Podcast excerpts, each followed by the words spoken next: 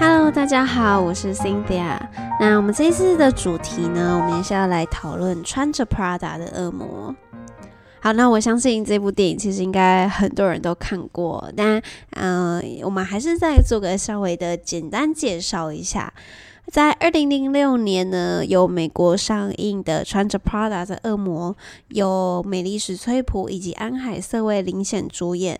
那在那部电影当中呢，也让大家记住了 Stanley Tucci，就是演 Nigel 的那一位呃那位男演员。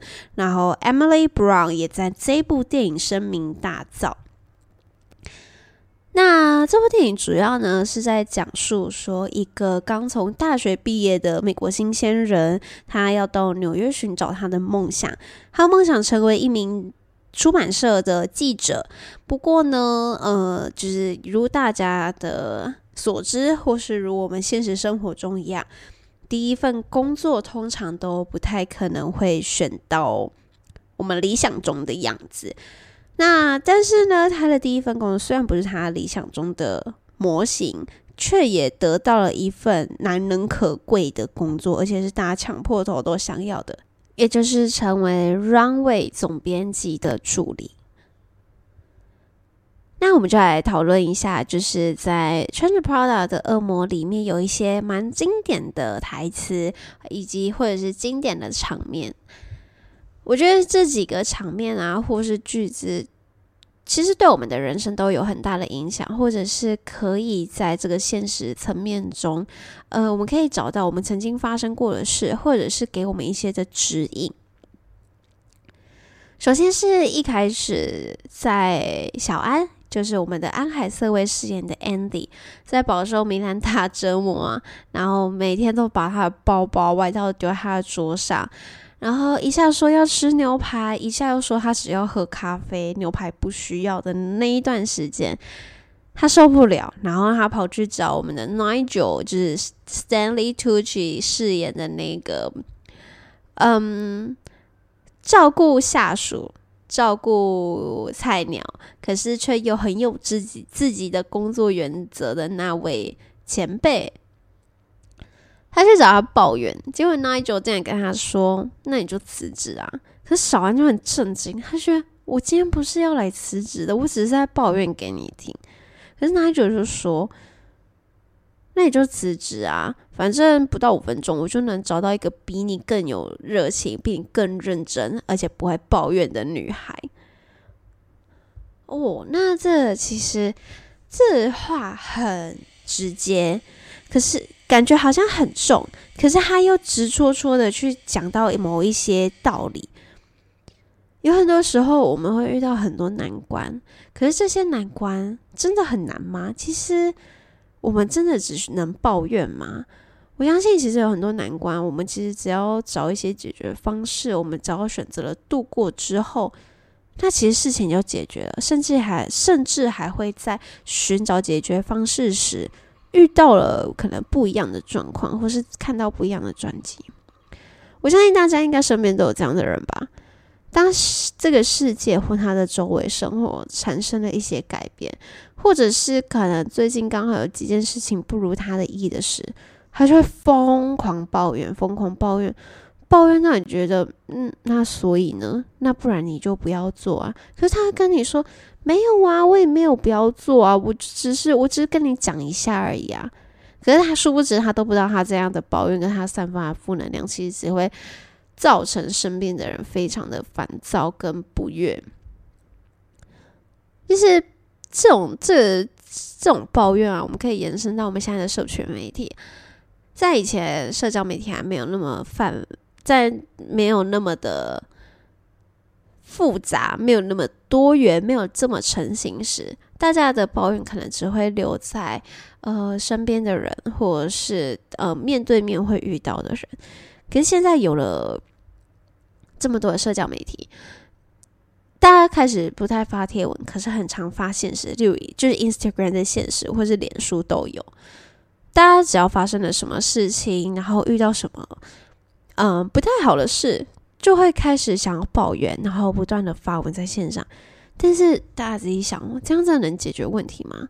我我不这么认为，我反而觉得你的抱怨只是只是成为别人的茶余饭后的闲话，大家会可能会知道说，哦，某某某今天又发生了什么事情，然后就这样就没了，没有任何意义。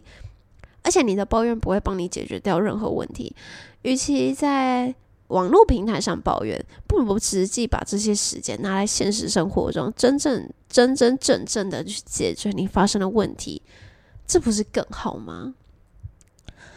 所以就是我们回到 Prada 这里，回到 Prada 的恶魔。所以一个人如果都在抱怨他的工作、他的生活，那代表他其实很不满。那下次如果遇到这种人，真的就是直接告诉他，不然你就别做了吧。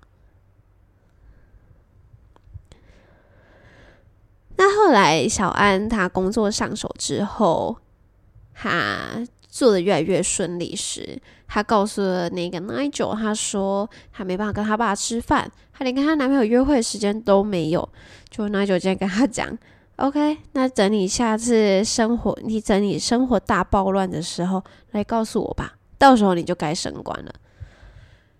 其实这很有趣哦。我们一直以为主管阶层、管理阶层过的日子都是舒舒服服、爽爽的过，但其实事实上跟我们想的不一样。曾经有一份有一个实验，一栋楼里，一栋大楼里面。越呃越在越高楼层，代表他的阶级越高；越低楼层的，就是阶级越低。这样子，到了下班时间，越低楼层的越早关灯，越高楼层的越晚关。也就是说，低楼层的可能可以五点。六点准时下班，关电灯。可是慢慢的、慢慢的，越上层可能四楼、五楼可能要七点、八点，然后嗯，六楼、七楼可能八点、九点，然后最高十一、十二楼可能要到十一点、十二点。这代表什么？越低阶层的员工，嗯，我们这个没有任何的歧视意味哦，我们就只是讲职位而已，就是可能呃，就是基基层人员这样子。基层人只要做好自己分内的工作，那然后管好自己，将自己分内工作做完，那他就可以交差下班。可是他如果基层人员的主管，他需要负责这些基层人员的业绩，或是他们的所有的绩效，那他不只负责他自己的，还要负责下面的下属。那也就是说，可能像呃。比方说，像基层人负责自己的嘛，然后他的主管可能负责北区、南区、中区这样一个区，那一个县市里的一个中区、一个北区、一个南区这样子。然后在上一阶的主管呢，他可能要负责整个台中地区；那在上一阶可能负责整个台湾；再更上一阶负责可能整个亚太地区都是属于他的。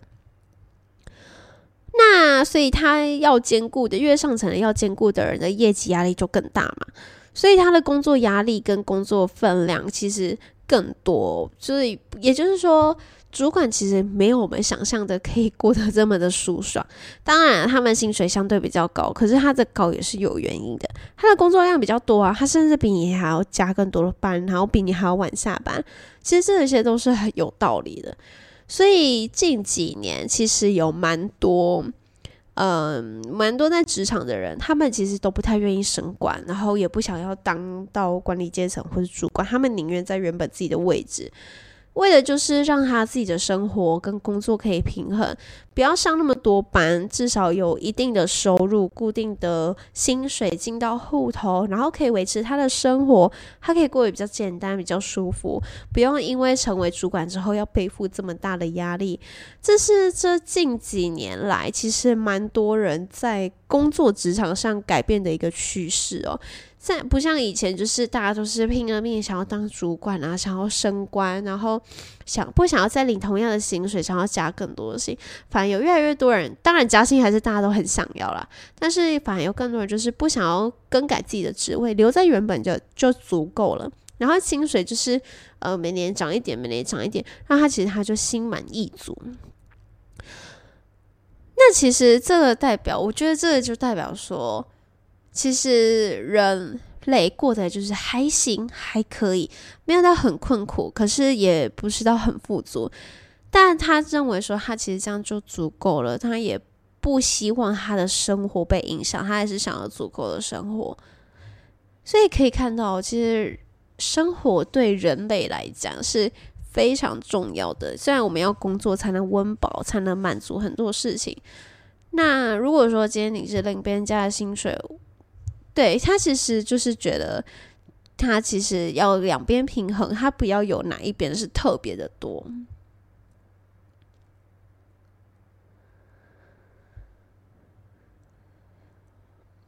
那再我们来讲看，我们来讲一下有关于女性在职场上的污名化，以及歧视，以及有一些生活跟工作之间的不利。呃，在米兰达那时候，她她在最后的巴黎时装周的时候，收到她老公要跟她离婚的消息。那那一个晚上，她非常的憔悴。那他在跟小安的聊天对话中，他提到说，他完全可以想象，现在他的离婚消息如果传出去，杂志媒体会怎么写他？女魔头、工作狂、老巫婆又不逼走了一任老公。哇，那这样写就是活脱脱的，就是在攻击一个人，在歧视一个人这样子。可是。今天如果，其实我们就相反来想，如果今天是一个男性，他的工作能力出众，他全心全意都放在工作上，可是他没有花那么多的时间在家庭，在他的生活里，但是他的老婆要跟他离婚了，那这个是，然后同样他也是一个公众人物，会在媒体上出现的。也意也因我的意思是说，他的离婚同样也会被大肆报道。这时候媒体我们常看到会什么？我们会说啊，这个男人这么努力养家，这男人努力赚钱，那你为什么跟他离婚？他赚钱给你花，你怎么可以跟他离婚？或者是说，他这么努力的赚钱，让你有这样的生活，结果你还要跟他离婚？你良心过得去吗？等等等之类的。可是我今天反反过来哦，像米兰达是这个有，只算是家中可能经济赚钱的能力比她的老公还要好，然后比她老公还要出名的这样的成功的女性，她反而会被媒体写成是啊，就是你啊，你逼走你老公啦，哎，是你这巫婆，你只知道工作，都不知道顾家庭，都不知道要照顾先生跟小孩，哎。为什么？怎么可以差这么大？对不对？大家思考一下哦。其实很多杂志媒体，或者是呃，在感觉一些比较传统的，或者是一些有还保有世俗价值观的眼里，很容易产生这样子的差距哦。那所以，其实不论男人或女人在赚钱，大家都是辛苦的。应该说，不应该只赚钱。工作，我们应该要指工作。工作有时候其实不一定只是为了赚钱，有时候是为了成就感，有时为了你的灵魂，为了我们这一个人的灵魂饱满。那同样，大家都是为了自己在拼命，为了这个家在努力。那为什么同样做同样的事情，只是因为性别不同，就可以产生不同的见解？在看这一段的时候，就让我们联想联想到前几年有一部电影，也是安海瑟薇主演的。对，因为我非常喜欢他，所以有还蛮多他演的电影我都有看。那部电影是他跟劳勃迪尼洛合演的《高年级实习生》。那里面有一段，就是安海瑟薇她饰演她是一个时装网络时装产业的老板，那她的先生也是外遇。那外遇的理由是什么？就是觉得老婆她每天都在工作，她都很忙，没有时间陪，都没跟他在一起，没有陪他一起呃生活啊、聊天、生活啊、聊天这些的，然后他就外遇了。所以，难道说女人她很忙，她全心全意投入在她的工作、人生成就，投入在她的灵魂饱满中？他就活该要被男人劈腿，活该要被离婚，然后一切都是他自找的吗？我不这么认为。我觉得，嗯，今天人跟人之间本来相处就会有摩擦，或者是说人本来就会改变。那过去的爱情到可能过去五年前是美好的，但后来五年就觉得好像已经不如之前，那或者是已经没有过去的那样的激动时，诶，这样的离婚合理啊？因为我都像我自己都不都会说我自己都会改变。那连我自己都会改变的，那更何况，更何况怎么能奢求对方不要改变呢？那当两边都改变了，然后无法继续走下去的话，那当然就是离婚或者是分手这条路，这绝对是没有问题的。可是这些的理由都不不应该是因为对方的工作繁忙而成为他们离婚，或者是成为他们走不下去，或者是成为他们可以外遇。的理由。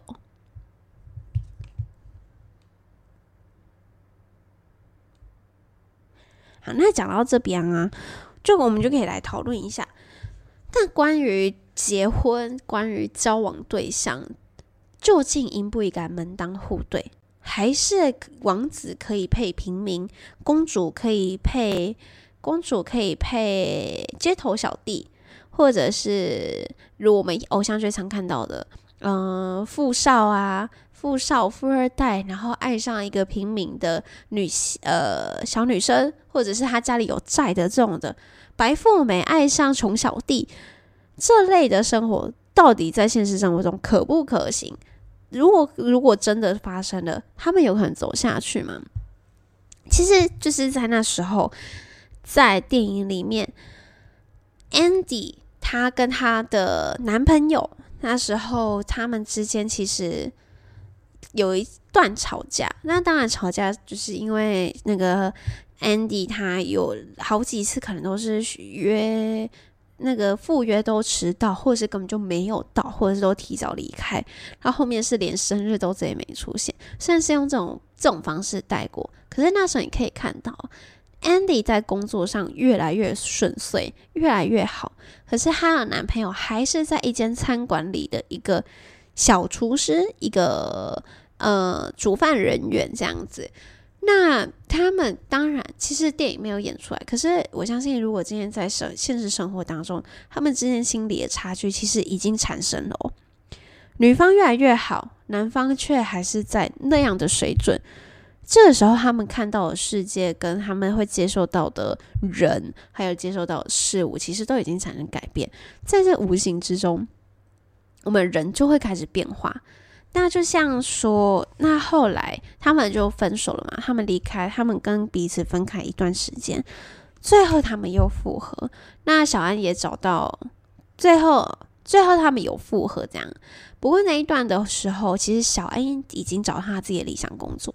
那她的男朋友呢，也在另外一家很不错的餐厅找到一个不错的工作。那这个时候就可以看得出来，两个人的身份在社会上的地位还有身份，其实已经相较起来已经相对比较匹配，然后比较同等这样子。那我们就来回头来，我们来讨论门当户对。我们看偶像剧啊，或者是呃看童话故事，都会觉得说，哦，就是贵族跟平民这样在一起，非常的浪漫，或者是觉得说，他只要有爱，为什么不行？为什么爸妈都要阻止？有爱就好啦，干嘛阻止他们？有爱，他们就可以度过一切。诶，这是真的吗？我不这么认为哦。我们今天来举个例子。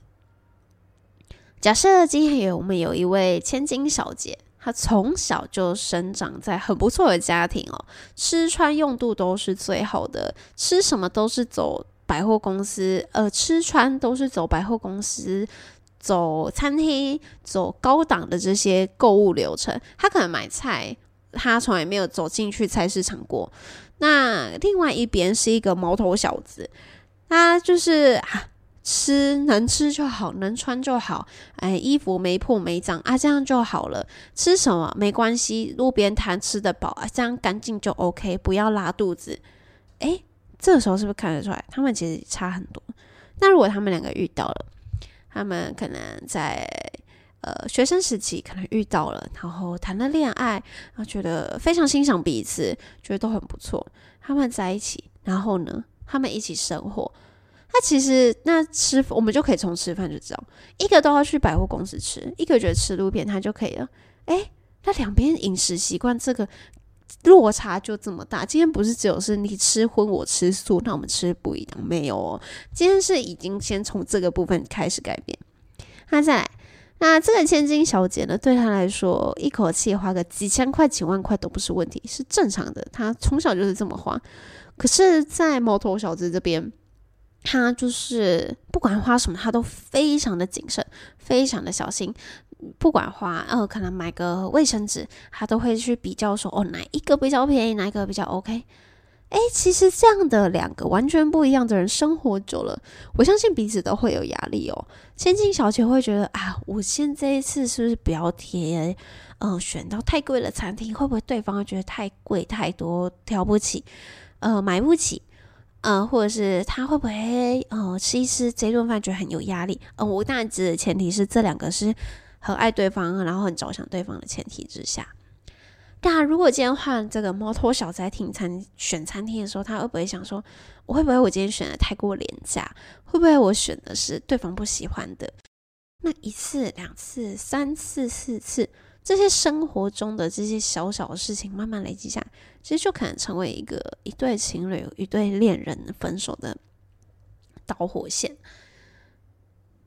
那所以门当户对重不重要？重要，非常重要。因为同样的价值观、同样的生活心态，你可以看，你在看到对方的消费习惯，或是他的思想，或者他的呃逻辑，或者是他的灵魂。才会跟自己比较相像。如果今天你们世呃你们的世界差距太大，却还硬要凑在一起，那后续的争执跟那些摩擦，其实真的是一定会有的，而且会越来越多。可是这里我们又可以谈到，那难道说真的就只能这样吗？难道没有解决方式吗？有，有一个。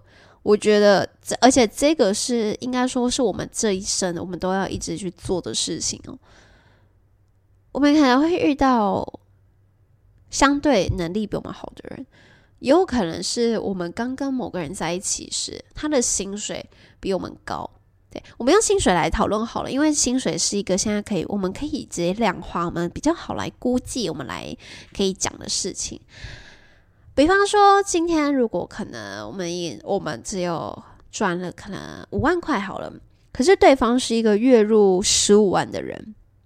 虽然我们现在谈了恋爱，我们坠入爱河，我们觉得彼此这个十万的差距没什么，我们只要爱彼此就够了。呃，也有可能是那可能赚了十五万的那位，呃。对方呢也觉得没关系，反正他赚的比较多，那有时候出去啊多一点他来负担也 OK 没问题。可是这个时候，其实我觉得我们自己赚五万的我们，我们自己要有，就是我们自己要开始知道，哦，那对方是有能力赚十五万的，那我们是不是要努力增进自己，努力让自己可以成为是八万的，或者成为十万的人？慢慢慢慢缩短自己的距离，慢慢缩短自己跟对方的距离，因为对方可能是十五万，在你成为八万的时候，他可能已经成为十六五六万、十七万的人。可是，当你不断不断的增加自己，你不断的提升你自己时，诶，其实对方都看在眼里哦，对方都会知道说，OK，你是一个很努力追求成为更好的人，你很上进，你很努力，你非常的用功。那我相信对方一定都会时不时的都非常欣赏这样一个人，而且我相信没有人不喜欢这样的人的。所以增进自己、提升自己的能力，其实不是只是喊喊口号而已，也不是呃为了怎么为了什么呃赚更多钱啊？没有，其实我觉得就像我们刚前面也提到，工作其实有一部分是为了我们自己的灵魂，为了饱满我们自己的精神，我们精神层面。那他如一个人，如果当然啦，就是你增进自己，薪水又更高，你可以消费的更多，或是你可以做更多你想做的事情，这这绝对是最现实层面的。可是当你提升自己，你的成就感也相对的提高，而且就像呃，以前古早人、以前的古人曾经讲过一句：“花若芬芳，蝴蝶自来。”你今天是一个很成功、很上进的人，你自然而然就会吸引到成功又上进的人。我觉得这句话送给大家，成为我们今天的结尾，就是如果你今天非常的努力，总有一天你也会遇到一个跟自己一样非常努力的人。而且你吸引到的人一定都不会太差，一定都是非常的不错。对，花入芬芳，蝴蝶自来，希望大家都可以留在心中。那最后，最后，我们来谈谈有关于穿着 Prada 的恶魔这一部电影。它其实它原本是有一本小说的，它是小说改编的哦。那这部小说其实我没有这么喜欢，我比较喜欢电影版。就是在同样是小说跟电影的比较这样的话，呃，因为小说我觉得电影更符合我们现在对于亲情、友情、对于这个职场、对于我们身边的呃。选择都是比较符合我们现在的观念。虽然说，呃，小说跟电影其实距离只差三年哦。电影二零零六年上映，但小说在二零零三年就出版了。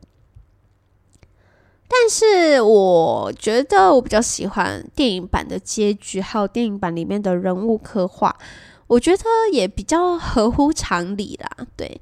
但是还是都推荐大家去看看，也可以看看你比较喜欢哪一个版本。或许你喜欢的点会跟我不一样，那也或许在这一部穿着破大的恶魔里，你可能有看到跟我不一样的见解。这部电影其实我每次看的时候啊，每次都有不同的感觉。我小时候看的时候，会是觉得它非常的炫。就是每个人都好漂亮哦，然后每个人都在时尚里面这样打滚，非常的精美，非常的精致。可是长大之后，你就会发现，哎，其实有很多，不管是在社会上的道理，人与人之间的关系的道理，呃，对，就是人际关系、人际关系的道理，或者是生活态度，或者是与家人的这些相处，哎，其实甚至 Prada 恶魔都在。都把虽然是时尚的它的外包装，但是将这些事情都包装在这个时尚的包装纸里头，非常有意思的一部电影。所以就看看大家看这部电影的时候有什么其他的想法，那大家也都可以好，可以有空的话呢，都可以再把这部电影拿出来。而它现在的话，台湾可以直接在 Disney Plus 观看哦。对，所以有兴趣的人，或是你想要再回顾一下这部已经将近快二十年的电影的话，都可以再到平台上看哦。那我们下次见，拜拜。